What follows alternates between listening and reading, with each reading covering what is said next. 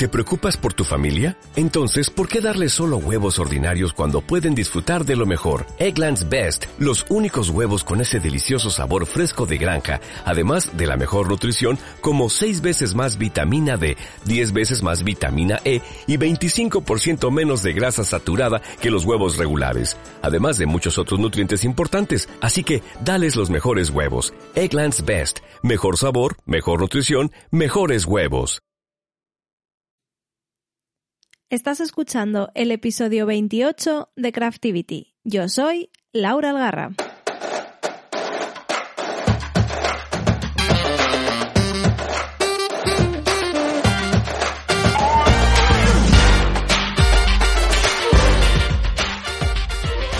Hola, hola, ¿qué tal? Bienvenidos, bienvenidas a otro episodio más de Craftivity. Episodio 28 y el que va a ser el episodio eh, final de 2020. Ya sé que hemos tenido un final de año un poco movidito aquí en el podcast, que hicimos un parón largo, el episodio anterior volvimos para celebrar nuestro aniversario y con este me gustaría cerrar el año. Es un episodio diferente a todos los demás que hemos estado escuchando, ya veréis por qué.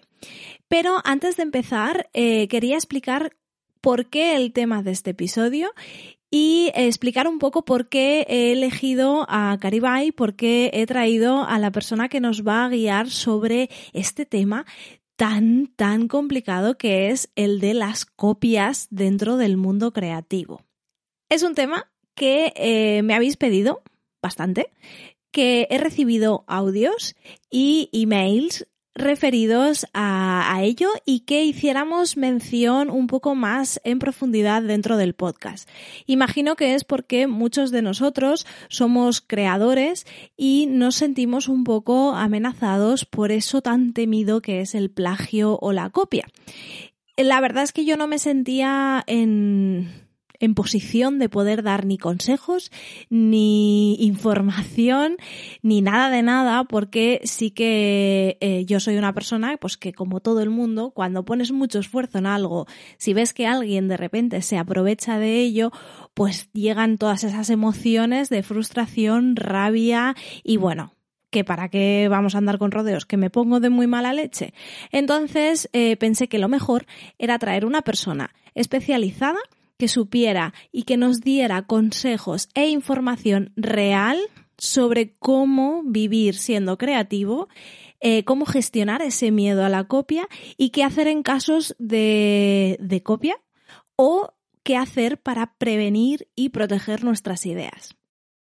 Y ya sé que parece un tema súper denso, súper difícil y nada atractivo para estar escuchando durante casi una hora, pero os voy a decir una cosa, el cómo explica las cosas Caribay es que os va a enganchar seguro. Además, os recomiendo que cojáis un cuaderno, un boli y si de verdad es un tema que te preocupa, que anotes todas las cosas, toda la información que nos va a dar Caribay y ya te digo que yo empecé el, episodio pensando en Caribay me va a decir sí, sí, sí, todo el mundo te está copiando, eh, pleitos para todos, pero eh, he terminado el episodio con una actitud bastante más relajada eh, y pensando que bueno, que realmente lo que tenemos que hacer es centrarnos en nuestro trabajo y, bueno, dejar de mirar tanto hacia afuera, dejar de mirar tanto lo que hacen los demás y en realidad preocuparnos por hacer algo de calidad que sea nuestro y que tenga nuestro sello de identidad. Pero ya no me adelanto más.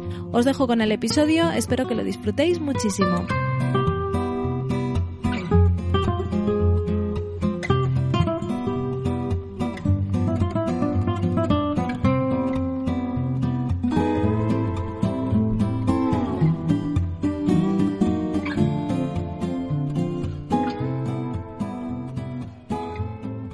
De repente un día tenemos un momento de eureka, como un creador o un artista, y de repente te llega una idea que conquista tu mente, te pones a ello, pero siempre surge esa duda, ¿es una idea original? ¿Es tuya? ¿La has visto antes? Y si es tuya y es original, ¿Cómo haces para proteger esa idea y que no te la roben? Hace un tiempo, en el podcast de mi amiga Laura, de Yo Emprendedora, escuché hablando a Caribay Camacho. Ella es experta en todos estos temas, es asesora legal en propiedad intelectual y protección de datos. Y le voy a bombardear a preguntas porque me interesa muchísimo todo lo que nos va a contar. Hola Caribay, ¿qué tal? Hola, ¿cómo te va, Laura? Primero que nada, muchísimas gracias por haberme invitado y estoy súper, súper emocionada de estar aquí compartiendo todo lo que sé.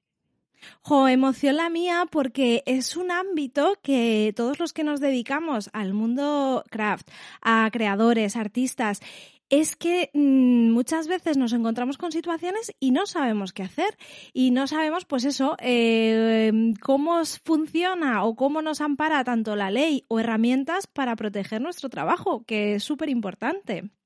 Bueno, eso realmente es un poquito culpa o es mucho eh, culpa nuestra de, de, los abogados o de todos aquellos que estamos relacionados con el mundo legal, que siempre solemos hacer esas leyes como pesadas, que parece un monstruo de dos cabezas y que sientes que necesitas un escritorio de 800 abogados para entenderlo. la verdad es que no, es muchísimo más fácil de lo que se piensa. Es un poquito de sentido común del día a día y bueno, ya, ya iremos viendo punto por punto cómo va todo. Sí, sí. Bueno, yo te he presentado un poquito, pero sé que también, aparte de ser experta en todos estos temas, tú también eres una crafter. A ti te gustan mucho las manualidades, lo he hecho a mano. Cuéntanos un poquito qué relación tienes con este mundo. Bueno, me fascina. Yo creo que siempre he estado ahí o siempre estuve en esa mezcla de que es que me gusta la parte de manualidades, de crafter, me gusta lo hecho a mano, mm, adoro el derecho. Entonces, al inicio, yo realmente nací y crecí en Venezuela. Allá estudié Derecho, vine a España a estudiar propiedad intelectual precisamente por eso, porque me encantaba la parte de las ideas, de lo intangible, lo estudié en Portugal también, lo estudié en España. Portugal es ahora donde vivo desde hace ya eh, cinco años. Y claro, siempre creo que cuando me mudé acá, mm, tenía ese miedo, digamos, al impostor y todo, oye, no, es que la reválida del derecho, ser abogado aquí, etcétera, es un idioma diferente. Tenemos aquella mentalidad de que si me mudo a un país con un idioma diferente, tengo que trabajar en ese idioma. Así que bueno, yo lo que pues, puse, voy a contar un poquito mi historia porque realmente es muy sí, cómica. Sí, por favor, me encanta, me eh, encanta. Yo siempre me gustó coser, hacer ganchillo. Mi abuela cuando yo tenía, es que no sé, desde que tengo uso de razón, estábamos en la playa y me decía, mira, aquí tienes la aguja, aquí tienes tal, ponte a hacer crochet. Entonces, claro, yo tenía ocho años y hacía pañitos de crochet, un poco feos, pero bueno, los hacía. sí. Y todas empezamos así, ¿eh? Exacto, todas empezamos con una cosa horrible y hasta con unas, no, ah, en la cocina, en todo, ¿no? Eh, cuando decido mudarme a Portugal, digo, bueno, no, a mí me gustan las manualidades, ya estoy un poquito cansada de la parte burocracia, pesada, tal, porque oye, sí, es, es un mundo muy gris, ¿no? El, mundo de, de los abogados. Me voy a dedicar a lo que siempre me ha gustado. Y en Venezuela me puse a hacer curso de todo, de piñata, de vestido de novias, de costura ya más avanzado de patronaje. O sea, yo dije, yo llego a Portugal sabiendo un sinfín de cosas. Llegué acá, vi que los bikinis para lo que las latinas pensamos que es colorido y todo lo demás, eran como que feos de morirse. Y además de eso, para las que somos como que tenemos 80 mm, kilos, 90 y por ahí arriba, o mucho peso o mucho culete, no había como aquello de que, bueno, es que si soy así de talla entre comillas grande, que no me gusta decirle así, pero bueno, es lo que se, se suele entender, joder, son todos feos. todos esos modelos que parecen de abuela, yo dije, no, no, no, no, no. Entonces yo llegué aquí haciendo bikinis. Dentro de eso me empecé que sí en el foro porque necesitaba conocer, ¿no? Cómo era el público de Europa, que en, en materia de playa es totalmente diferente, ¿no? Sí, es muy diferente. Al venezolano, o sea, estamos hablando de un país caribeño versus cuatro estaciones, ¿no? Entonces, claro. claro, hay muchas cosas diferentes. Ahí había, entré en un curso llamado The Craft Academy de Elia Fibla, que ya no, creo que no lo tiene, no sé, pero bueno, eh, hace tiempo lo tenía. Y ahí, claro, estaba una comunidad preciosa de crafters, de artesanas, de mujeres de que, oye, yo sé hacer esto y yo voy a dar todo por eso. Y me encantaba poderlas ayudar porque preguntaban, oye, que fui a preguntar cómo registrar una marca, es súper complicado, alguien lo ha hecho, y yo, plum, iba explicado porque, claro, era mi área como abogada. Claro. ¿No? Y siempre, oye, que me copiaron, oye, no, entra aquí, vea para allá, Facebook te hace esto, pero hazlo para aquí, hazlo para allá. Y en una de esas, Elia que veía, ya ahorita somos súper amigas, Elia que veía que yo pues respondía a diestra y siniestra, un día me dice, oye, querida, muchísimas gracias por tu participación, pero hija, cuidado que estos temas son delicados, ¿no? Es mejor que sea un experto, tal. Y yo, Elia, es que esa es realmente lo que yo estudié siempre Claro. Yo estoy aquí en la parte de bikinis y todo porque realmente es un hobby y debo admitir que eh, convertir el hobby en trabajo también muchas veces es pesado y pensamos que va a ser todo súper alegría y súper felicidad. Y en ese momento me di cuenta que no, o sea que muchas veces no es el caso siempre, ¿no? Pero al menos en mi caso, como trabajo, como parte laboral, me encanta la parte legal mezclada con la de crafter y con el marketing o sea, tengo ahí una mezcla de ellos tres. Sí. Pero dedicarme, o sea, yo llegué a un punto que yo me aburría, me fastidiaba de hacer bikinis. Decía, bueno, sí, las mujeres están muy felices con esto y tal, pero es que mm, como que no me veía, ¿no? Claro. Y me veía muchísimo más y ahí sí puedo trabajar 36 horas por día sin problema, respondiendo todas estas preguntas y haciendo todas estas cosas, ¿no? Ahí fue cuando me di cuenta de eso, pero también me di cuenta de, ese, de, esa carencia que había de información y de mitos, de aquellos de que es que en Internet no hay leyes, es que si lo subes a Instagram es de todos y todas esas cosas, ¿no? Ahora hablaremos de eso. sí, sí, sí. es que es un tema, Exacto. Y ella me dijo, entonces, y, literal, ¿qué coño haces haciendo bikinis? O sea, y necesitamos que, ah, bueno, ok. Y me puse ahí a hacer un pequeño blog y de ahí salió Marca Craft Marca Craft se convirtió en una marca personal, ahora va a regresar, o bueno, va a regresar, no se va a ampliar también a Marca Craft, o sea, eh, fue creciendo y después fui aprendiendo más cosas, tal, pero siempre enfocado a yo necesito, yo quiero, deseo que todos los que son artesanos puedan entender que realmente lo que ellos hacen está tan protegido como lo que puede hacer Beyoncé. O sea, no sé, está al mismo nivel. O sea, no hay aquí una cosa de David contra Goliath, de que... Claro. No, no, en, en estos planos de propiedad intelectual estamos todos en la misma línea. Qué interesante, porque claro, es que es eso. O sea, tú dices, además el otro día no me acuerdo dónde, también puse a Bellonce de, de ejemplo. Y claro, eh, es que nosotros nos pensamos que quizás em, no tenemos esa misma protección. Pero bueno, vamos a ello, porque yo me súper emociono con estos temas. Yo también. Es que es, que es fascinante, es fascinante. Entonces, yo me he estado leyendo un montón, ¿no? Últimamente em, he empezado a leer, pues porque te pasan cosas, te, te pasan cosas, en, sobre todo en los mundos de Internet, lo que tú dices, subes algo y parece que ya de repente pues es eh, patrimonio de la humanidad, como lo llama una amiga mía, y entonces es como, empiezas a hacerte preguntas. Y eh, estuve leyendo un artículo del Times que decía que mm, la concepción de em, esta idea es mía y mm, alguien me la puede robar es como muy reciente.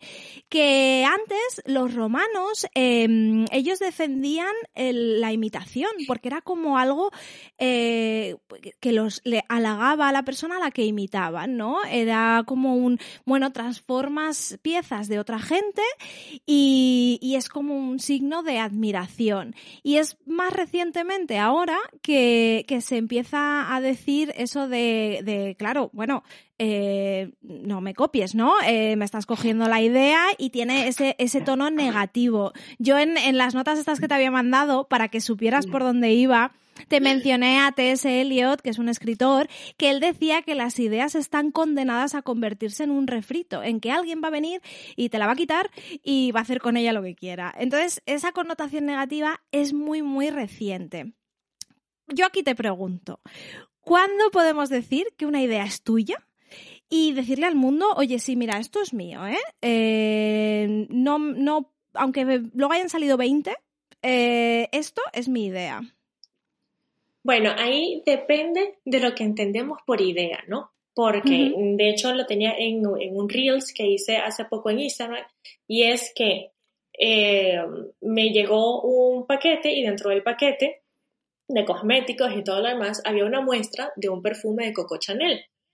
A ver, una muestra de perfume no estás descubriendo América. Todos los que venden perfumes o aromas o, óleos esenciales, en fin, cualquier cosa que se huela, en resumen, todos mandan muestras, ¿no? Sí. Ahora, la originalidad, la idea que hizo Coco Chanel en ese perfume es que era algo que tú jalabas una pestaña, se abría como una bolsita, tú podías oprimir y escuchabas ese o sea, ah. te ponías como un perfume con la muestra, ¿no? Y no era el tubito típico de vidrio pequeñito, este, de esas muestras de perfume también, porque bueno, o está la tira, o está la revista que te frotas para ver si realmente en tu piel el perfume sirve o no sirve, eh, o el tubito, no.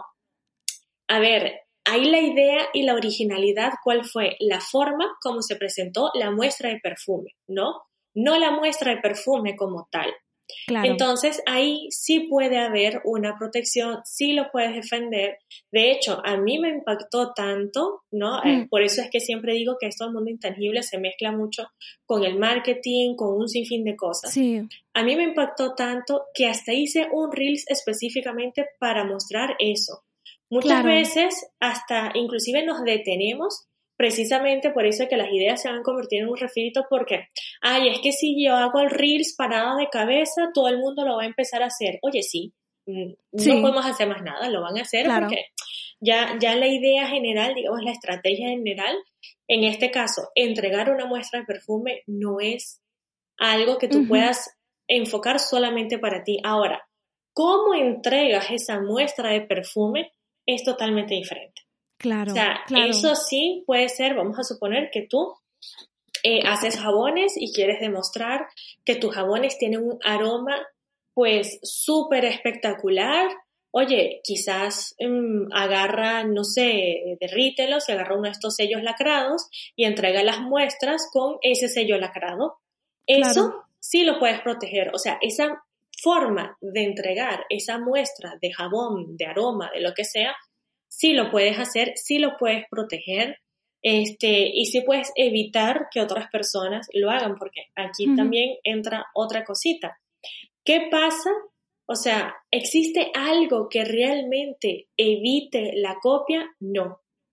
Ya. Y eso tenemos que estar claras, o sea, y tenemos que estar claras como cuando vamos a una operación y sabemos que vamos a salir de ahí, que nos va a doler absolutamente todo, pero que es por un bien mayor. O sea, yo comienzo a emprender o yo lo hice, pero quiero tener más visibilidad, ok, empiezo a crear contenido, empiezo a hacer un sinfín de cosas, empiezo a hacer más ganchillo, amigurumis, en fin, lo que haga cada quien, pero tengo miedo de que me copien y por eso no lo hago.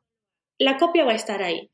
Tenemos que aprender a vivir con ella, tenemos que aprender a enfrentarla, tanto dentro de nosotros, o sea, me copiaron, pues me deprimo, dejo de hacer todo, es que me voy a quedar sin clientes. No. O sea, tenemos que empezar a, controlar eso, ese mm. miedo, esa angustia, esa ansiedad, pero también a saber enfrentarla. Ok, me copiaron, ¿qué puedo hacer?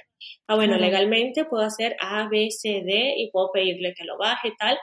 O no puedo pedirle que lo baje, me copiaron, ok, le doy la vuelta.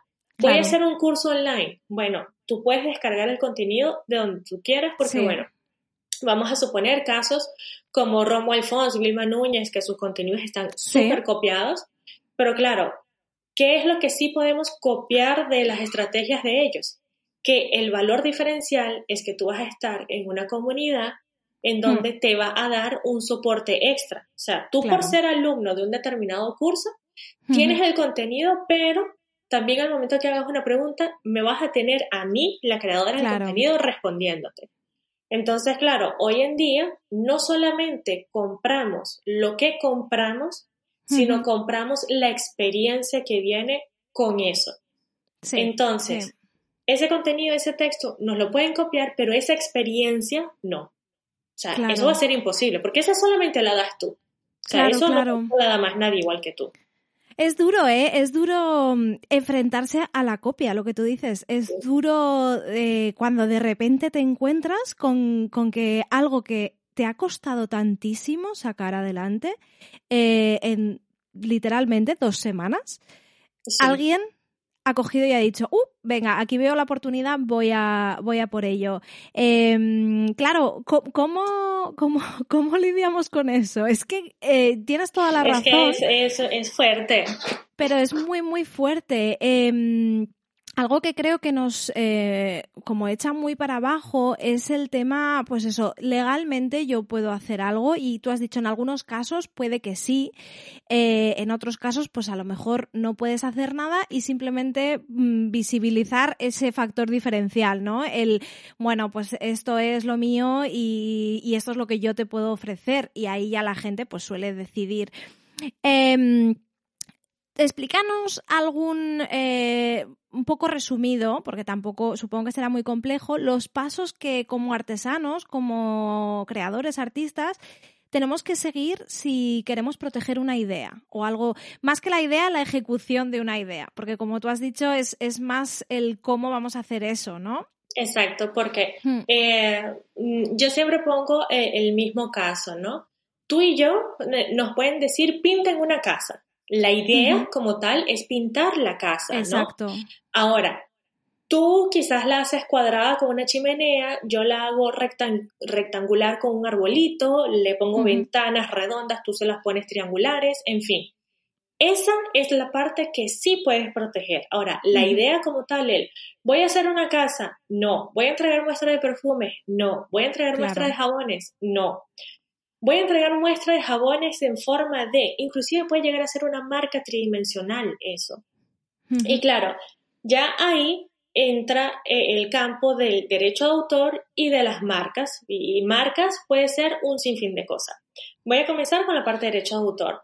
Lo más importante para los que somos, eh, digamos, hijos del Código Napoleón, es decir, los que no estamos en Estados Unidos, en Australia, en Canadá, en Inglaterra o en cualquier país de estos, mm, de leyes anglosajonas, ¿ok? O sea, de, leyes que vienen eh, como del día a día, nosotros tenemos el derecho de autor desde el momento que lo creamos. Una cuestión totalmente diferente con Estados Unidos, que muchas veces pensamos que es lo mismo, pero ellos tienen que colocarle un sello y decir, esto tiene derechos de autor. Nosotros no. Vale. Eh, nosotros, España, Latinoamérica, Portugal, Italia, Francia, eh, desde el momento que lo creamos, desde ese primer momento teníamos derecho de autor. En la película del náufrago, cuando él se pone a pintar la cara en la pelota, en la bola de volei, esa bola de volei, esa pintura que él hizo ahí tiene derecho de autor. No quedó grabado por nadie, bueno, por el cámara, pero vamos a imaginarnos que no había nadie en esa isla de verdad. Pero esa, e, esa bola de volei, esa, esa cara que él pintó ahí es una obra y estaba protegida por derechos de autor. Que si luego de repente, perdona, que si luego de repente, imagínate que esa bola con esa cara se hace famosa y yo digo, voy a pintar una flor en vez de una cara, em, ¿ya no estoy copiando o sí? No, no, porque él pintó una cara. Eh, tú vas a pintar una flor. A ver, si nos ponemos a ver lo que son obras de arte, tenemos desde cosas espectaculares hasta unos rectángulos en azul que, que valen millones de, euros, o sea, pero millones de euros. Pero es un cuadro azul ya. Pero es que bueno, a esa persona fue a la que se le ocurrió colocar un cuadro azul. Claro. Y obras azules tenemos infinidades, ¿no? Eh, y en ese caso, no, la, es como tú estás expresando esa creatividad que hay dentro de No solamente en la parte artística, eh, no solamente como artesano, sino ese post que tú colocaste en tu blog también tiene derechos de autor. O sea, tú también le puedes decir a, otra persona, eso es mío. Los términos y condiciones que escribiste para un curso determinado tiene derechos de autor. O sea, eh, todo lo que haces, los vídeos, los reels, eh, todo, tiene un, una parte de derechos de autor que va hacia ti. Ahora bien, ¿necesito registrarlo para tener esos derechos? No. sea, desde el momento que yo lo hago, desde ese momento, eso tiene derechos de autor a mi favor.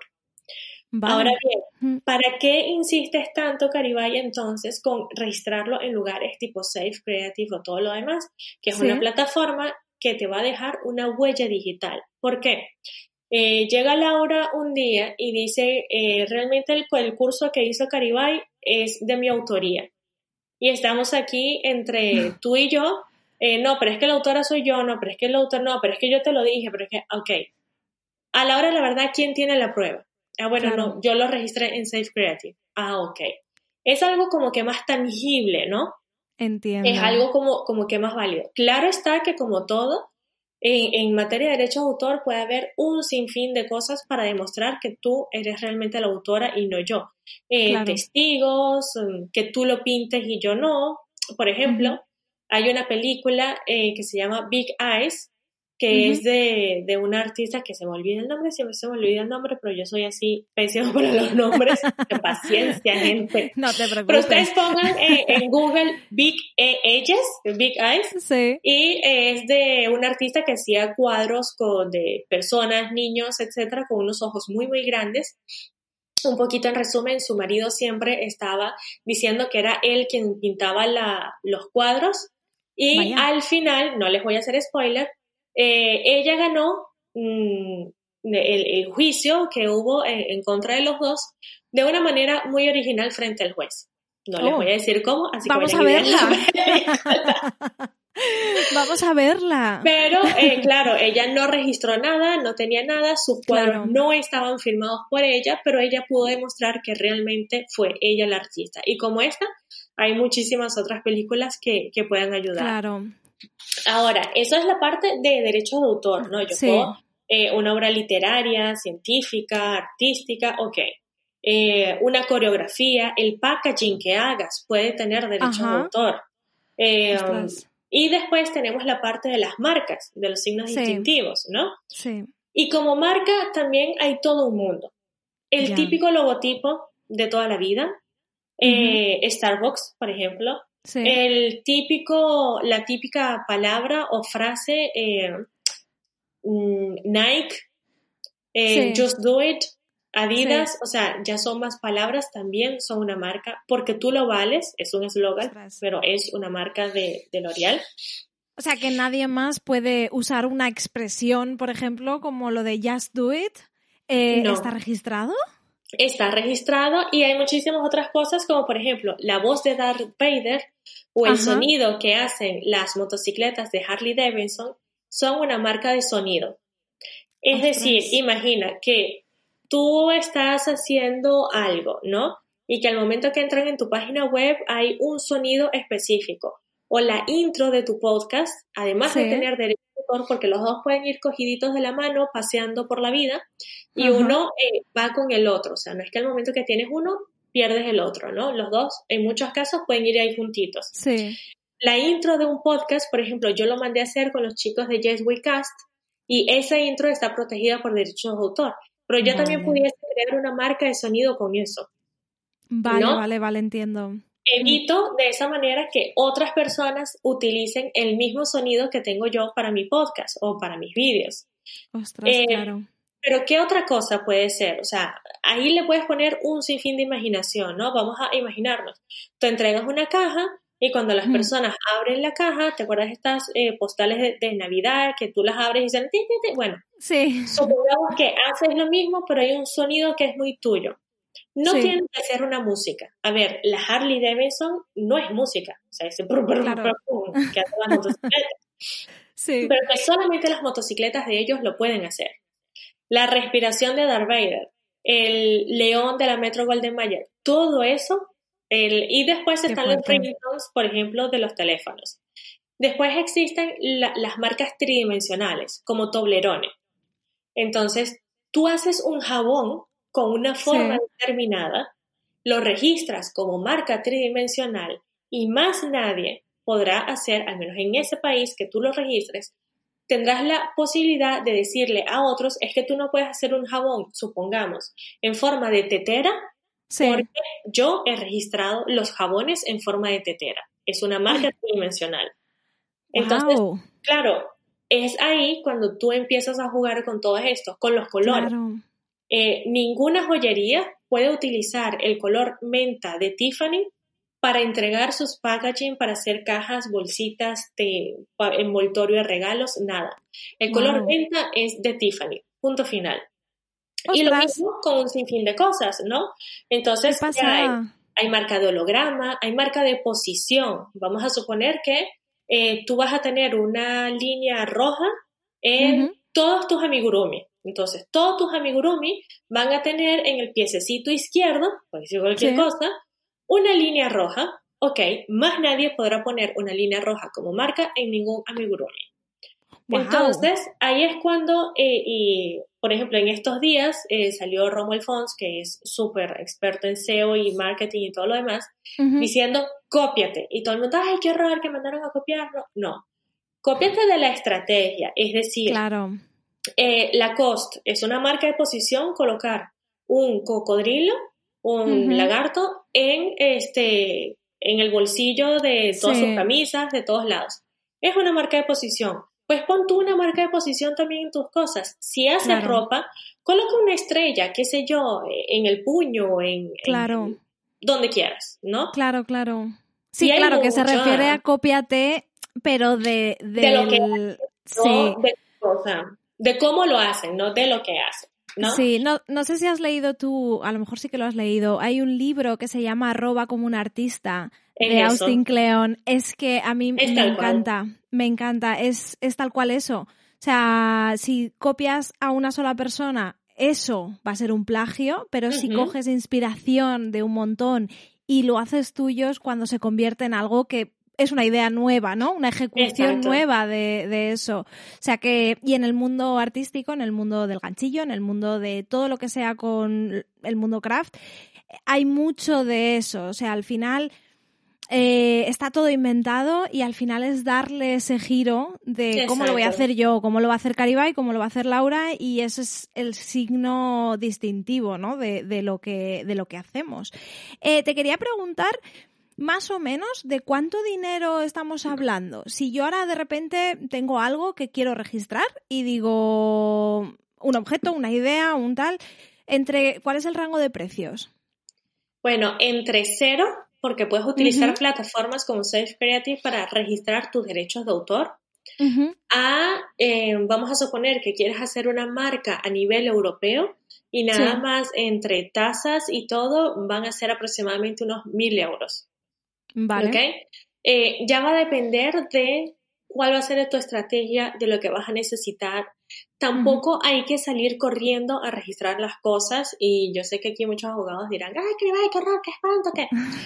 Pero también hay que recordar que hay cierta situación y sobre todo cuando estamos comenzando a emprender, ¿no? Claro. Que tú dices, bueno, yo tengo que registrar la marca y estamos mm. hablando solamente en tasas, imagínate que no estás contratando a nadie, que no estás haciendo curso de nada, que lo estás haciendo directamente tú ante la Oficina Española de Patentes y Marcas siempre en todas las oficinas de los países vas a tener una tasa que pagar. Estamos hablando de, por ponerlo en un número redondo, 130 euros. Y lo haces de manera digital sin salir de tu casa, no gastaste pasaje, más nada. 130 euros para una sola clase. Pero tenemos también eh, con los expertos en esta área que reconocer que hay unas realidades que es que si yo pago 130 euros al registrar la marca, quizás no tenga ese mes para comprar los ovillos para hacer más amigos, para vender más, etcétera, ¿no? Claro. Debemos reconocer que eso es una realidad y que cuando estamos empezando, tú me dices, no, es que tal cosa cuesta 5 euros, uh, pero no tengo los 5 euros. Claro, claro. Hmm. Hay otras cosas que puedes hacer. Primero es que hay lo que se llama una prioridad de exposición, o sea, tú expusiste tu marca, lo que estás haciendo, y tienes seis meses para precisamente validar, ver todo y darte cuenta que si hay alguien que está intentando registrar esa marca en la OEPM, tú puedes decirle a la OEPM, no, mira, disculpa, eso primero lo hice yo, Para eso ya lo registraste en Sage Creative, que lo puedes hacer de manera gratuita. Y puedes oponerte a, porque aquella persona se está aprovechando de ese lanzamiento que tú estás haciendo. Pero tienes un tiempo determinado de esos seis meses solamente para eso, ¿no? Tienes que estar pendiente con eso. Pero bueno, tú en esos seis meses vas ahorrando un poquito cada mes y después puedes precisamente registrar esa marca. También tienes otras cosas y es lo que decía de que derechos de autor y marca van como cogiditos de la mano, ¿no? Eh, si tú haces un logotipo y tú le pones una florcita por acá y un rayito por allá y un sol por acullá, estamos hablando de una ilustración y como es una ilustración es susceptible de derechos de autor. ¿Qué quiere decir? Que más nadie podrá utilizar esa ilustración por derechos de autor.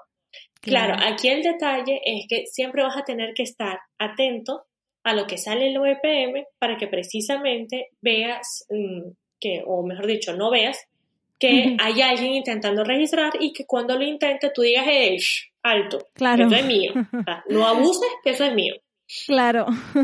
¿Cómo puedes hacer para revisarlo? Una vez al mes entras en una página que es T de tomate, M de mamá, e, V de Venezuela y de Italia, E, W, w perdón, eh, punto org. Después, yo imagino que Laura se lo puede dejar ahí. Yo lo pongo todo en las notas. Sí, sí, sí, sí. Este, y en esa página puedes subir palabras o puedes subir imágenes y ver si hay algo que se esté intentando registrar muy similar a eso. De esa manera tú puedes hacerle ese seguimiento. Es una manera muy rudimentaria, pero es la manera más gratuita que Sí. Qué agotador, ¿eh? Un poquito, Solo pensar, el, decir, madre mía, tengo que estar pendiente de que a ver si hay alguien que, que tal, madre mía. Pero es que fíjate, yo hay muchas veces que digo, fíjate a lo que llegamos. Mm, ¿Por qué? Qué agotador, qué horror. Y em, tienes también las alertas de Google. O sea, tú, si ya ah. estamos hablando de una frase, de una palabra, tú puedes decirle a Google, mira, cada vez que salga un artículo o algo que se llame así, mándame un email y él lo podrá hacer. Pero ahí es ah, solamente palabras. Ajá. Eh, estoy aprendiendo un montón, ¿eh? Qué bien, es la idea. Es una pasada. Vamos, vamos. Em, una cosa que has mencionado antes, que es algo que ocurre bastante cuando tienes un blog, cuando tienes un canal de YouTube, cuando tienes algo en donde compartes contenido que es de, de calidad y que em, lo compartes de, manera gratuita, ¿no? Lo que te he dicho, yo tengo una amiga que ella dice, eh, hay veces que tienes que aceptar que se ha convertido en patrimonio de la humanidad, que te lo están copiando repetidamente cien mil veces. Que, que, explícanos el concepto de en Internet y a mí me han llegado a decir la frase de, bueno, es que está en Internet, ¿no? Eh, esto es de todos. Exacto. Este es patrimonio de la humanidad. Em, desmontanos ese mito y dinos que eh, supongo que también te puedes proteger pues con las medidas que estás diciendo, pero desmontanos o explícanos un poco ese mito porque creo que también hay una falta de información por parte de los usuarios. Total. Y a mí mm. siempre me gusta eh, a esas personas que dicen eso, eh, decirles, bueno, entonces si yo agarro tu cara que está en un avatar de tu cuenta de Instagram y la pongo en un cuerpo desnudo, no sé, haciendo cualquier cosa un poco pues como que escandalosa, ¿no? Voy a poner aquí a hacer detalles más ejemplos, no tendrías problema, ¿no? Porque al final del día tu cara es de todos. Claro, está es en igual de absurdo. Exacto, está en internet. o sea, esa foto de tu cara que pusiste en, tu perfil, pues yo puedo cortarla, yo puedo ridiculizarte como quiera. Y no, o sea, eso es tan absurdo de pensar como que todo lo que yo subo en internet es de todos. Y de hecho hay, hay muchísimos otros mitos, como es que cuando pones algo en Facebook o Instagram es de Facebook o Instagram. Es que no te has leído los términos y condiciones. ¿Eso no es verdad? No, para nada. Ah. Es totalmente falso. Eh, de, hecho, inclusive hice un análisis total, eh, pero del caso de Hotmart, porque también hay mucho eso de que Hotmart te roba el alma y se queda con todos tus derechos de autor, qué horror. Y la verdad es que no. Cuando nosotros subimos algún contenido, lo que sea, algún contenido a alguna de estas plataformas, sí es cierto que le damos una licencia a esas personas o, a esas empresas. Pero lo hacemos para qué? para que ellos puedan difundirlo en los lugares que nosotros le hemos indicado y como nosotros le hemos indicado. Es decir, es como eh, que tú llegues, yo necesite eh, tu coche y te digo, oye Laura, ¿tú me prestas el coche? Sí, claro, ¿cómo está? Eh, pero necesitas darme una autorización para que cuando la policía me detenga, yo le diga, no, mira, sí, en efecto, el coche es de Laura, pero ella me lo prestó. Sigue siendo de Laura, pero ella me lo prestó para moverme, qué sé yo, dentro de Madrid nada más. Y la autorización dice, esto es para que Caribe Camacho circule dentro de Madrid con mi coche. Perfecto. Es lo mismo. Vale. lo que pasa es que, claro, al ser intangible, claro. también tenemos aquel mito de que, pero ¿qué te cuesta? Ay, sí, o sea, te dejé sin algo. Porque, era cara, o sea, más o menos. No, claro, es, que pasa mucho. ¿no? Eh, tú haces un curso online, entregas un, un, descargable, un patrón de ganchillo, tal. Bueno, te lo voy a devolver, pero ¿cómo me lo vas a devolver? O sea, que no es el mismo archivo. O sea, claro, claro. No tienes cómo devolvérmelo realmente, ¿no? Y todo esto eh, es lo, lo que tenemos que ver. Y si es cierto, todos los términos y condiciones de Google, de Facebook, de todas las plataformas dicen que tú le estás entregando una licencia pero es para utilizar eso en la forma como tú le hayas dicho. Claro. por eso que si hay un contenido que está, por ejemplo, dentro de un grupo y tú has prohibido que se comparta a otro lado, eso no va a tener el botón de compartir, porque tú dijiste que no debe salir de ese grupo, ¿no? Claro, claro. Eh, y que esté en YouTube y que yo lo haya hecho público, no te hmm. autoriza para que tú lo agarres, lo transformas, lo metes en tu curso o lo agarres, lo transformas y lo lleves a Instagram. O sea, entiendo. Yo incluso podemos verlo también cuando hacemos vídeos para YouTube, tenemos un banco de sonidos, ¿verdad? Sí. Pero ahí hay muchas canciones que te dicen son de uso exclusivo para YouTube. Y muchas veces agarramos esos y comenzamos a hacer vídeos también en Instagram.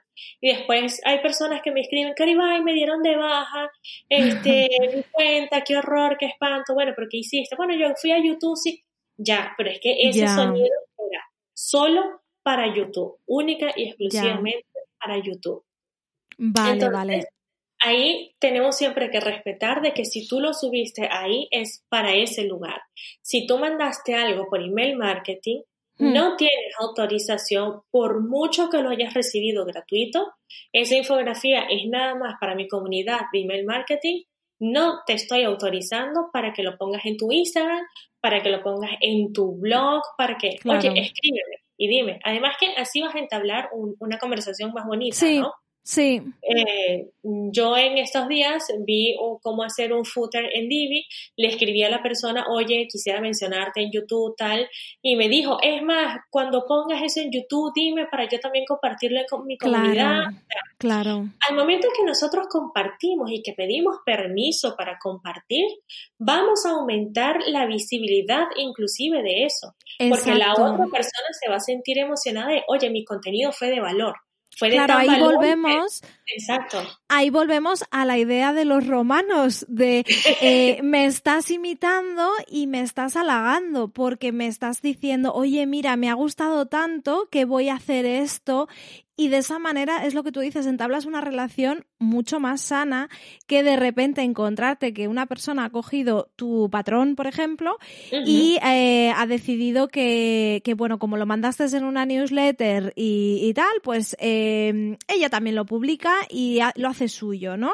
Entonces, claro, ahí ya es, es algo bastante fuerte de, de solucionar, digo yo.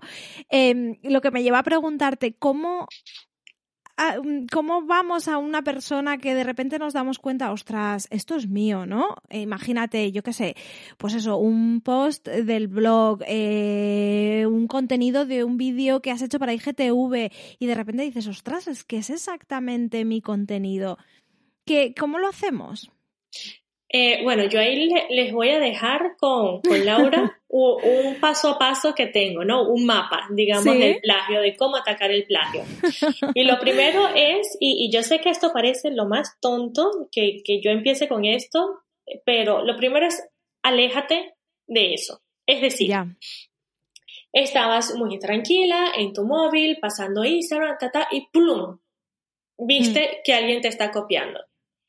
Nuestra primera reacción va a ser siempre hacer una captura de pantalla, ponerlo en stories, miren qué horror, fulanito me está copiando, qué espanto, tal. Pero es que cuando haces eso, tienes dos cosas negativas.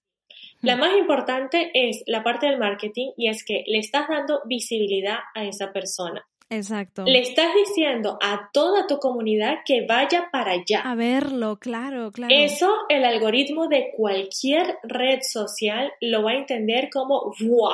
Este contenido debe ser buenísimo. Sí. Hay mucha gente comentándolo. Sí, o sea, tú puedes estarle mentando a la madre, a la persona, que Instagram o cualquier red social no va a saber el contenido del mensaje. Va a saber que se le está escribiendo, ¿no? Eh, el algoritmo es súper inteligente, pero no Claro, tanto como claro. para saber o como para mm, diferenciar entre un, un comentario positivo y uno negativo. Claro, claro. Entonces, claro, al momento que yo le pido a mi comunidad que son maravillosos, que son preciosos, que vayan a apoyarme, yo Sí. les estoy diciendo vayan a darle visibilidad a él. Lo que voy a lograr es que después esa cuenta aparezca más y más y más y más y más. O sea, claro. le estoy regalando publicidad gratuita. Porque todos Mm. tenemos un sentido de, per- de pertenencia a una determinada Sí. comunidad. Y si es cierto, si yo veo que alguien está copiando a Laura, voy para allá y puedo decirle, y claro, y vamos todos y tal, pero estoy aumentando su engagement. Claro. Me guste o no me guste. Claro. Y desde el punto de vista legal, muchas veces podemos estar pensando que nos están copiando, sobre todo cuando escribimos frases, me llega muchísimo, Karima, me están copiando, ¿ok? Y siempre digo lo mismo, o sea, antes de decirle, vamos a pasar una asesoría personalizada, te voy a mandar este servicio, eh, te puedo ayudar con esto, con aquello, antes de vender cualquier cosa, yo siempre pregunto lo mismo, mándame los dos, el tuyo y la copia. Claro. Y muchas veces puedo decir que más del 50% de las veces realmente son cosas que se parecen mucho, pero que no se puede decir que son copias. Claro. No, eh, pasa muchísimo que si en el Día de la Madre, en el Día de los Enamorados, con aquellas frases de eh, tú eres Sí. el sol que me ilumina y la otra persona puso tú eres la lamparita que me ilumina. No sé, me lo invento. Entonces, ay, mira que me está copiando, ¿qué tal? A ver, ninguna de las dos frases realmente dan para una obra de Shakespeare, pero Claro. eh, más allá de todo eso, realmente eh, es una idea, y volvemos a lo mismo, la idea como tal no tiene esa protección. Así que me Claro. separo. O sea, lo primero que hago es para evitar responder cualquier cosa, para evitar que esa persona me diga que lo estoy acosando, inclusive Sí. eh, que es un delito ese, de ciberdelincuencia, me alejo. Después Claro. que me alejo, Sí. que respiro, que estoy consciente, que no porque me copien mi negocio va a fallar, no porque me copien yo voy a fallar, o sea, ya hay toda una cuestión interna, regreso Hmm. y le pido a alguien objetivo, no es válido tu mejor amigo tu mamá, salvo que tu Sí. mejor amiga sea tan grinch como yo. Yo soy de esas amigas que tú me dices, ay, ¿cómo me queda? Ay, amiga, te queda horrible. No, porque si te queda feo, te queda feo. Yo no te voy a decir más nada. Así que, o tienes una amiga muy grinch, o Sí. pídeselo a realmente alguien que sea muy, muy objetivo, ¿ok? Claro. Después de eso, si realmente es una copia como tal, deja una captura de pantalla, guárdalo en Safe Creative para tener una prueba y después escríbele a la persona. Oye, Juanito, Claro. lo que tú pusiste, yo eh, considero que es una copia porque yo lo hice aquí, le mandas el post de Instagram, no sé, lo que tengas como para probar que es tuyo, ¿no? Ese es mi logotipo, eh, no sé, depende de lo que te hayan copiado. Y ya va dependiendo de la respuesta. Si la persona te dice, oye, disculpa, yo pensé que era de todos, de verdad, tienes razón. Claro. Mm, lo hice por halago a ti, porque también hay muchísimas cuentas que hacen captura de pantalla, te nombran de todo, pero Sí. no te pidieron autorización para eso. Yo tengo una que es así, que somos expertos en abogados, entonces, pum, van, ponen siempre mis frases. Sí. Me nombran, pero bueno, jamás me han preguntado, oye, Caribe, ¿tú crees que podemos? Never. Bueno, Ya. yo los dejo, tampoco me afecta. Claro. Al contrario.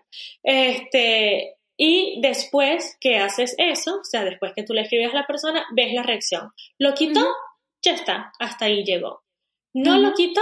Entonces, tú ahí evalúas o lo puedes evaluar antes de hacer la captura de pantalla, cuando estás en este momento de vamos a ver, vamos a respirar profundo. Sí. ¿Es realmente una batalla que valga la pena? Ya. Es una persona que tú ves que está copiando a todo el mundo, la pobre no sabe para dónde tirar los tiros, o sea, no sabe para dónde disparar y hoy te hace crochet y mañana te hace unos muñecos de arcilla y pasado te hace un vaso para las flores, qué sé yo, porque la pobre no sabe para dónde disparar. Mira, quizás ni valga la pena tú perder todo el tiempo haciendo esto, ¿no? Claro. Considera esas partes también. Claro. Pero si ves que sí te afecta, que sí, que todo lo demás, ok, pasa entonces en ese momento a denunciarlo ante Facebook, ante Pinterest, ante PayPal, ante quien tú consideres, ¿ok? Que deba o ante la plataforma que esté. Y para eso es tan sencillo como que pones en Google formulario reclamo derechos de autor, Google, Instagram, Facebook, lo que sea donde te estén copiando. Y ahí te va a salir un formulario, generalmente va primero a un robot pero tú sigues insistiendo en esos mensajes que te van a mandar y van a terminar dando de baja esos contenidos, sea en YouTube, sea donde sea.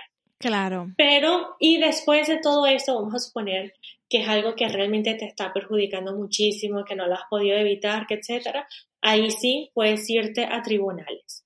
Ya. Ya, ya, es una cosa sería un Caso... Sí, o sea, eso ya es, qué sé yo, este, tus ilustraciones han sido agarradas por Stradivarius y tú quieres una indemnización por eso. Ok, está bien. Claro. Ahí sí vale la pena.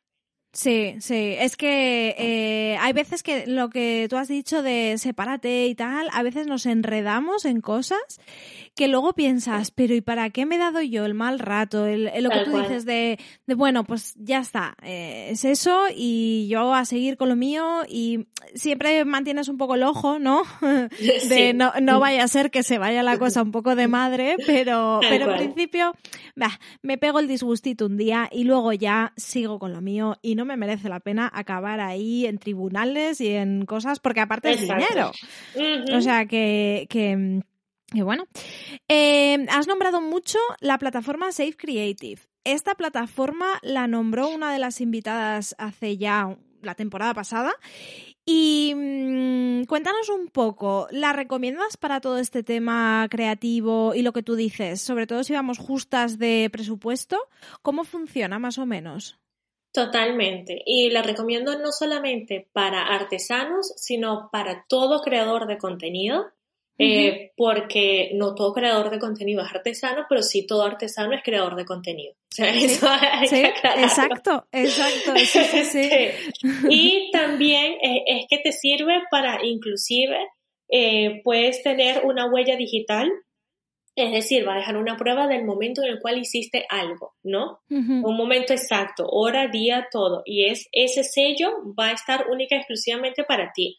Ese código de hecho por cientas letras y números es único y exclusivamente para eso. Y también te sirve, por ejemplo, cuando tú quieres enviar un email certificado, lo que viene a ser en correos, un burofax, puedes utilizarlo también. Te chocaron el coche, eh, tuviste un problema en la calle, estás grabando todo es un vídeo que queda con esa huella digital también. Y es una plataforma que ha sido utilizada y validada en tribunales, por la policía, por la Interpol, inclusive, o sea, eh, tiene validez legal, o sea, no es una aplicación y ya está, sino que tiene validez legal. Claro. Em, no, no, es, no es una aplicación, porque también me lo preguntan mucho, es que si yo lo pongo ahí me va a decir entonces si no hay nada igual, no. Esto es nada más una prueba, una etiquetica que tú le pones a ese contenido, a ese momento, a lo que sea que estés eh, colocando allí, de que en ese momento era así. Ahora, no, no hay una manera de investigar hacia atrás, hacia adelante, hacia los lados, a través de esa plataforma directamente, que eh, te diga, ok, si no, lo tuyo es único. Eso no lo hay. Bueno, pero dejas esa marca. Exacto, que es muy importante. Y también esta es la, tiene dos versiones, una gratuita, una de pago. Ajá. Y en la de pago tienes la, la, parte que más me gusta, es la parte de automatización. Eh, ¿Qué quiere decir esto? Que, por ejemplo, pones una fotografía en Instagram hecha por ti, los nombras, todo esto previamente configurado, ¿no? En tu cuenta, los nombres y automáticamente se va a registrar en Safe Creative. Y te va a salir Ah. un comentario que dice, este post se ha registrado bajo el número tal en Safe Creative. Vaya, wow. Eh, puedes automatizar también el feed de tu blog, de Pinterest, en una carpeta de Google Drive, una carpeta de Dropbox, este, ah, bueno, y todo lo que pongas ah, Uf, dentro de esa claro. carpeta, que, que es, eh, bueno, es infinitas las posibilidades. claro, claro, wow. También lo puedes utilizar para, le estás mandando un algo, tuviste algún problema con un cliente, qué sé yo, y quieres enviarle un correo certificado de que, mira, aquí te estoy enviando nuevamente lo que tú dijiste que no te había enviado, te queda la prueba de que tú realmente se lo mandaste al menos a ese email, ¿no? Y después queda también una prueba de cuando la persona abre ese correo. O sea, te va a quedar ahí en plan, Genial. no, pero es que yo no, porque también hay creatividad para estas cosas. Eh, vendes un curso online, no, es que devuelve el dinero porque yo no lo he recibido. Mira, imposible. En Claro. MailChimp me dicen todo, bueno, yo te lo voy a mandar nuevamente el enlace a través de Safe Stamper y ahí eh, yo voy a, mm, a ver cuando tú lo estás abriendo. Así que Claro. no me digas que no lo abriste porque tengo aquí 800 pruebas de que sí lo abriste. Que se ve todo, claro, claro. Ah.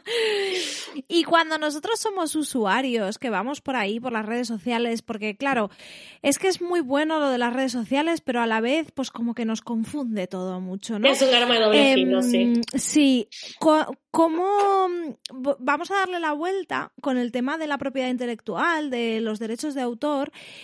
Em, ¿Cómo yo como usuaria, pues imagínate que yo tengo una cuenta y tal, y me gusta lo que estás haciendo tú, y entonces cojo y comparto algo tuyo y tal. ¿En qué casos yo estoy infringiendo esa propiedad intelectual? Algo que, algún ejemplo que a lo mejor haga mucho la gente y no se dé cuenta. Bueno, en teoría, teoría, teoría pura, ¿no? Porque después tenemos siempre en el aspecto legal el problema de lo que dice la doctrina, lo que dicen las leyes Sí. versus la realidad. Y claro, esta realidad va avanzando a pasos tan agigantados que cuesta en el aspecto legal actualizarse a esa realidad.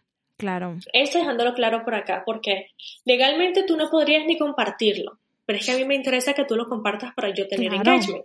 Entonces, hay esa cosa. Ahora, ¿qué pasa cuando tú lo compartes, borras mi firma y Ajá. lo pones como tuyo? Ahí Ajá. sí, ya la cosa no es que quieres halagarme dándome mayor visibilidad, sino Claro. que quieres quedarte tú como el supuesto autor de ese contenido. Claro. Ahí ya estamos hablando de un uso indebido. Eh, si claro, pero ahí ya hay una intención. O sea, si tú ya borras exacto. la firma, la imagen de una persona, eh, ahí ya hay una intención detrás. Ahora, mientras hagas un compartir dentro de la misma plataforma, no pasa nada. Y dentro del mismo lugar. Es decir, Vale. eh, vamos a poner el caso de Facebook. De Facebook tenemos el perfil, tenemos la fanpage y tenemos los grupos, ¿verdad? Sí, sí. Eh, ah, bueno, ok, tú lo pusiste en Facebook, en un grupo determinado, yo hice la captura de pantalla y lo saqué de ahí. ya. Eh, no, ese contenido era para, y quizás lo hiciste diciendo, oye, yo estoy en el grupo de, de, qué sé yo, protege tus ideas de Caribay, está buenísimo, y miren, por ejemplo, lo que compartió hoy. Pero lo que pasa es que lo que Claro. yo hago es para ese grupo determinado, Claro. ¿ok? Y no por, por mí, porque no fueron acciones que, que yo he hecho como dueña del grupo, sino como un, un integrante del grupo lo compartió hacia afuera. Entonces, ¿qué pasa? En ese momento se está acabando ese privilegio que había ahí, aun cuando sea dentro de la misma red social. Claro. Para evitar todo esto, debemos buscar cuáles son los términos y condiciones en estos aspectos sobre ese contenido determinado. Por ejemplo, tenemos eh, cosas como Que podemos descargar de ahí imágenes y todo. Sí. Veremos que en cada una de las imágenes siempre nos va a decir cómo Sí. vamos a utilizar eso. Si nosotros Sí. lo utilizamos como se nos es indicado, ya está. Claro. Y si nosotros compartimos dentro del mismo lugar en donde estamos, no pasa nada. Eh, yo mando un email, ¿no? Y, y en el footer del email, porque por ejemplo MailChimp, eh, MailChimp lo permite, dice aquello de si quieres compartir esto con un amigo, haz clic acá. Ok, resulta que tú lo puedes enviar por email. No significa que lo puedes poner en Facebook, que lo puedes poner en Instagram, que Claro. tiene que ser siempre en el lugar donde en el lugar en el que está. Vale, Exacto. vale, vale. Claro, claro. eh, qué sé yo, estás haciendo un curso, lo hacemos muchísimo. Oye, estoy Sí. en el curso de Caribay de tal cosa, estoy en el curso de Laura de tal cosa, Sí. Plum, miren esto, o sea, trucazo, esto es buenísimo. Agarro una foto lo- y lo puse en mis stories, ¿no? Eso está, Mm, hazlo, pero ponle una etiqueta, un sticker, algo, Algo que no se arriba vea el del contenido. contenido, ¿no? Exacto, exacto. Y de esa manera, a ver, lo estás compartiendo, entre comillas, sin llegar a infringir Claro. el derecho del otro. Claro, es más una mención a. Claro. Exacto. Em, te bueno, tenía por aquí para preguntarte sobre los archivos, claro, lo intangible, pues por ejemplo, cuando vendemos un patrón de ganchillo, un patrón de costura, etcétera, etcétera, que es un PDF que tú te descargas. Em, y antes era como, yo esto hasta recientemente, ¿eh? yo pensaba, bueno, un PDF es como lo más difícil de copiar porque es un PDF. Tú no lo puedes editar, tú no puedes hacer nada, es un PDF, ¿no? Es imposible que me copien un PDF. Pero claro, luego te das cuenta de que es muy fácil sacar el. PDF, convertirlo en Word, ponerle tu nombre y hacer tal. Em, ¿Qué, qué manera eh, hay para rastrear un poco estas cosas o no existe? Lo que tú has dicho de no hay manera. No. Mm, A mí me encantaría, a ver, hay muchos programas, hay muchas, Hmm. inclusive empresas que hacen el seguimiento de todo esto. Sí. Este, Redpoint, por ejemplo. Pero el, el detalle, la realidad, es que Hmm. nunca va a ser absoluto. Claro. Eh, porque mm, yo puedo compartir esto dentro de un grupo cerrado de Facebook, dentro de mi email marketing nada más, y Sí. solamente la van a ver las personas que están en ese email marketing, ¿no? sí. Eh, en, esa, en esa secuencia de emails, en esa newsletter. Y claro, no hay manera de revisarlo allí. Eh, Claro. Puede ser que yo haga un curso presencial con todo el contenido del curso de Juanito. A ver, fue un curso presencial, no, no hay manera de, de hacerle el seguimiento a, a Claro. esto. Claro. Y a mí siempre me gusta recordar de que si Nike, Louis Vuitton, Chanel, etcétera, no han podido luchar contra la copia, hacen un millón de cosas, de verdad que consiguen recuperar, por así decirlo, millones de euros eh, cada año, Sí. pero al final del día siempre vamos a ver estas mantas con imitaciones y vamos a Sí. ver todas estas cosas, así que o en los chinos un chonel en vez de un chanel, Sí. este, así que llega un punto que en la realidad Hmm. muchas veces nos centramos en intentar bloquear tanto eso que Sí. esas 10 horas que hemos perdido en la semana intentando bloquear eso han sido 10 horas que has perdido creando una mejor estrategia, una mejor experiencia, una cosa que realmente atraiga y deje permanentemente a tu cliente allí. Vamos a estar claros, un café lo puedes conseguir en cualquier lado. El café de Starbucks no es así que, ay, qué maravilla, sea, una No. cosa, pero ¡ah! éxtasis total. Pero seguimos Pero- viendo Starbucks por la experiencia de la mesita, la cosa, o sea, seguimos Claro. yendo a ciertos lugares por la experiencia y no por el producto en sí, porque muchas veces el producto hasta ser una mierda y nosotros Claro. seguimos yendo por allá sin Sí, ningún sí, problema. Sí, sí, sí, tal cual, tal cual. Me gusta, me gusta como conclusión el, bueno, te puedes proteger, protege tus ideas, protege la forma en la que haces las cosas, pero no Pero te tampoco, centres, exacto. claro, no te no te angusties tampoco por eso. Sí, sí, sí, hay que, hay personas que, Ah, hay personas que me dicen que un plugin que me es que tú le empiezas a poner a ese sitio web tantos plugins y tantas cosas sí, que lo vas a hacer tan pesado que lo que vas a hacer es espantar clientes. claro, así que- claro. Llega un punto que no vale la pena. No vale la pena totalmente. Eh, lo que sí que vale la pena es estar informados y tener ayuda y tal. Sí. Y yo ya ah, aprovecho, ya tirando hacia el final, que nos expliques porque yo después de todo esto te diría, Caribay, te contrato ya, por favor, ayúdame. Porque el perder el tiempo de pensar, vale, esta idea, ¿qué puedo hacer con ella? Mm, ¿Tengo que registrarla en esto o en lo otro? Eh, anda, hazte un poquito de promoción, que a lo mejor hay alguien que nos está escuchando y dice, ¿y Caribay cómo me puede ayudar?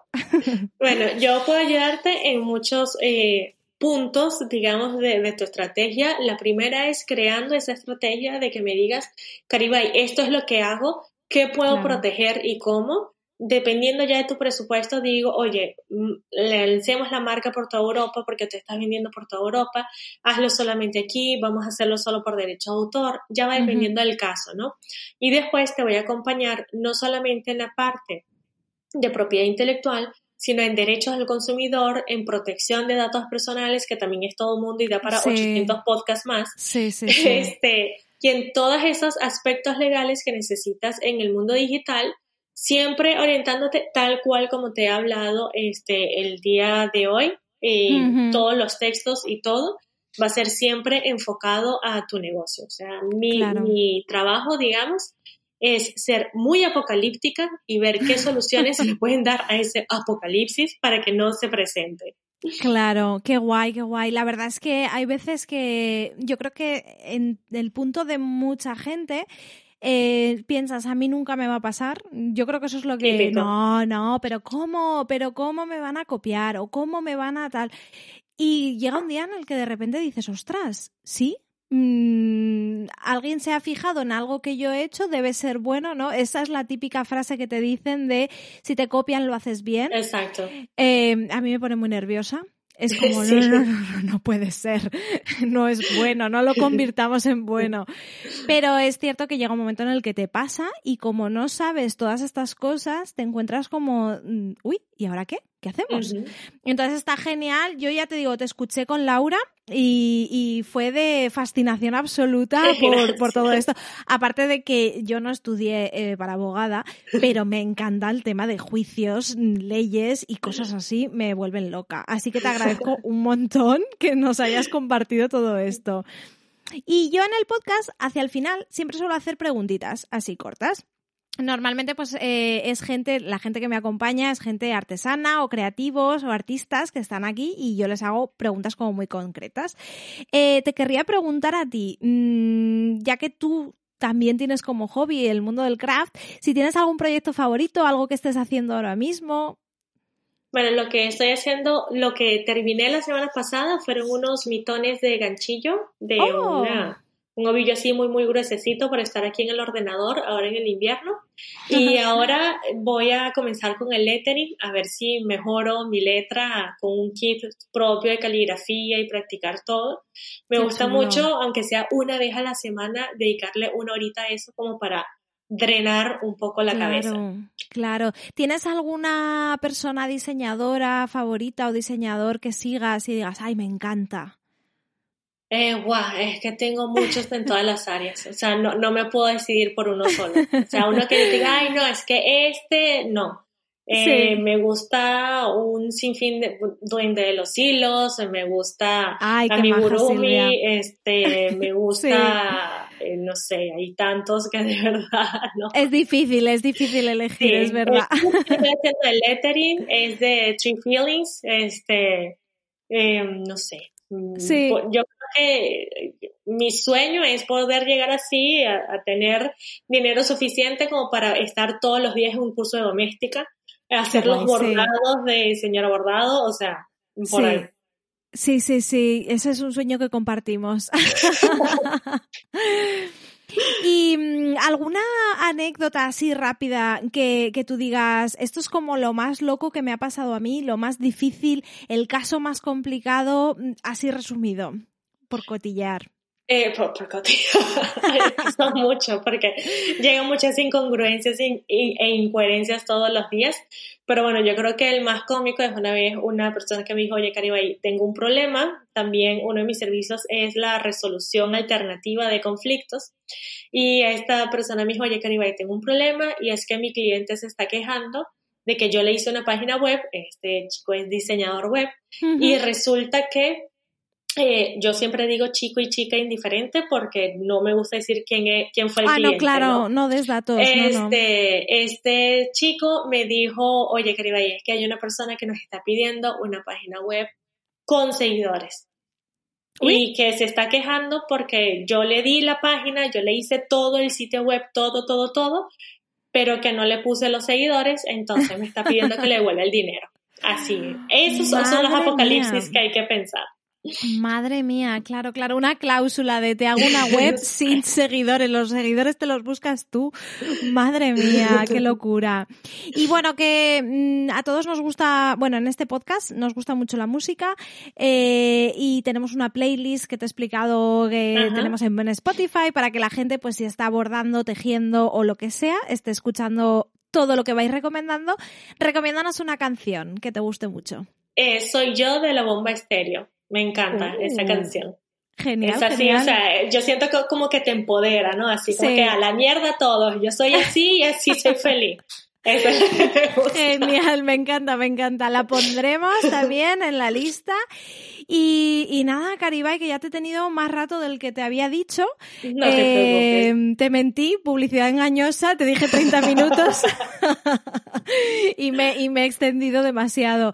Te lo agradezco un montón eh, que hayas compartido todo esto con nosotras y nosotros. Y, y nada, decirte que, que gracias por abrirnos todo este mundo. Es, es una barbaridad. Nada, Laura, muchísimas gracias a ti y a mí hay que callarme porque si no, ya ves, me paso 30 minutos más. Sí, a lo mejor te llegan consultas ahora, ¿no? De gente que te irá diciendo, uy, Caribay, ahora necesito esto. Pues Así que prepárate. Lo que necesiten a la orden. bueno, un beso enorme y muchas gracias. Otro, Laura, un besito.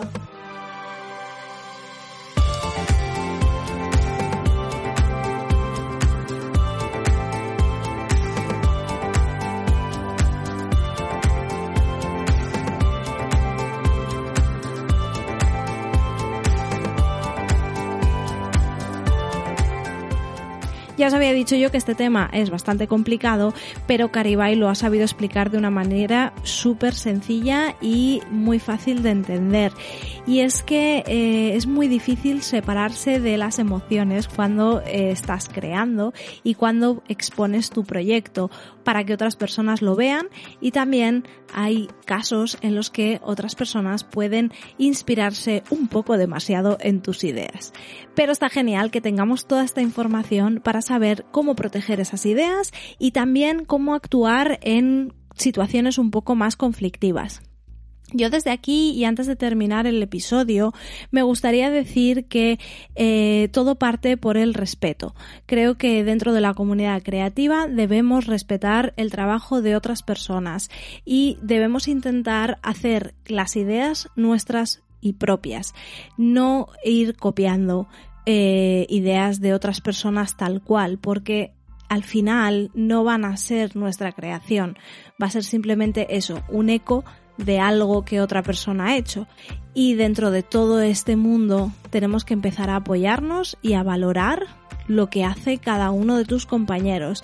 Así que vamos a olvidarnos un poco del éxito por el éxito y vamos a centrarnos en hacer lo que más nos gusta, en crear, en explorar nuestra creatividad y en exponer esa forma tan única que tenemos cada uno de nosotros en hacer diferentes cosas.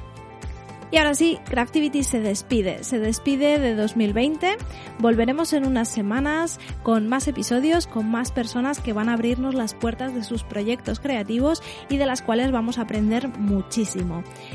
A ti que estás al otro lado, darte las gracias de nuevo, como siempre, por estar ahí, por formar parte de Craftivity. Ya sabéis que yo siempre digo el lema Craftivity somos todos y es muy real. Si te gustan los episodios, mm, te lo digo siempre, sabes cómo apoyarnos, puedes darnos un me gusta, puedes compartir en Instagram o en redes sociales y puedes también dejarnos comentarios. Este episodio en concreto, pues da pie a muchísimos comentarios, así que ya sabéis, desde el respeto, espero escuchar vuestras opiniones sobre todo este tema y desearos unas muy felices fiestas, que es un año un poco raro, es verdad, pero que nosotros sabemos cómo sacar lo máximo y siempre ver el, lado más positivo de las cosas.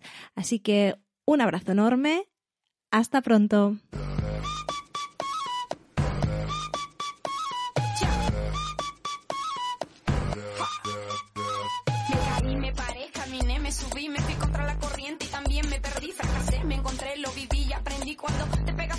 profundo es el beat, sí. Sigo bailando y escribiendo mis letras. Sigo cantando con las puertas abiertas. Atravesando por todas estas tierras. Y no hay que viajar tanto para encontrar la respuesta. Hey, no te preocupes si no te aprueban. Cuando te critiquen, tú solo di. Soy yo.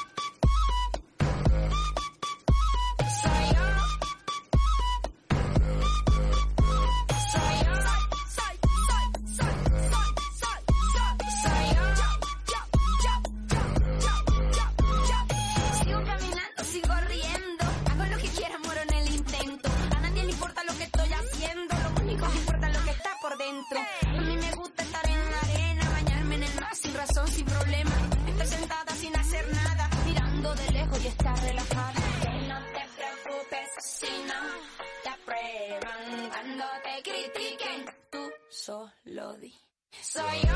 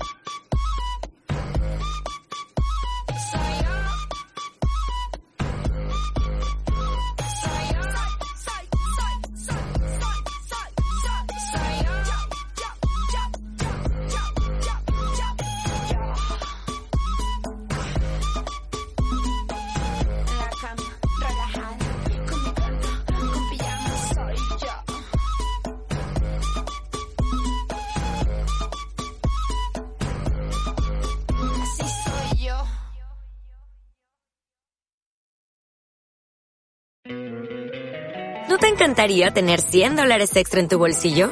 Haz que un experto bilingüe de TurboTax declare tus impuestos para el 31 de marzo y obtén 100 dólares de vuelta al instante. Porque no importa cuáles hayan sido tus logros del año pasado, TurboTax hace que cuenten. Obtén 100 dólares de vuelta y tus impuestos con 100% de precisión. Solo con Intuit TurboTax. Debes declarar para el 31 de marzo. Crédito solo aplicable al costo de la presentación federal con TurboTax Full Service. Oferta sujeta a cambios o cancelación en cualquier momento.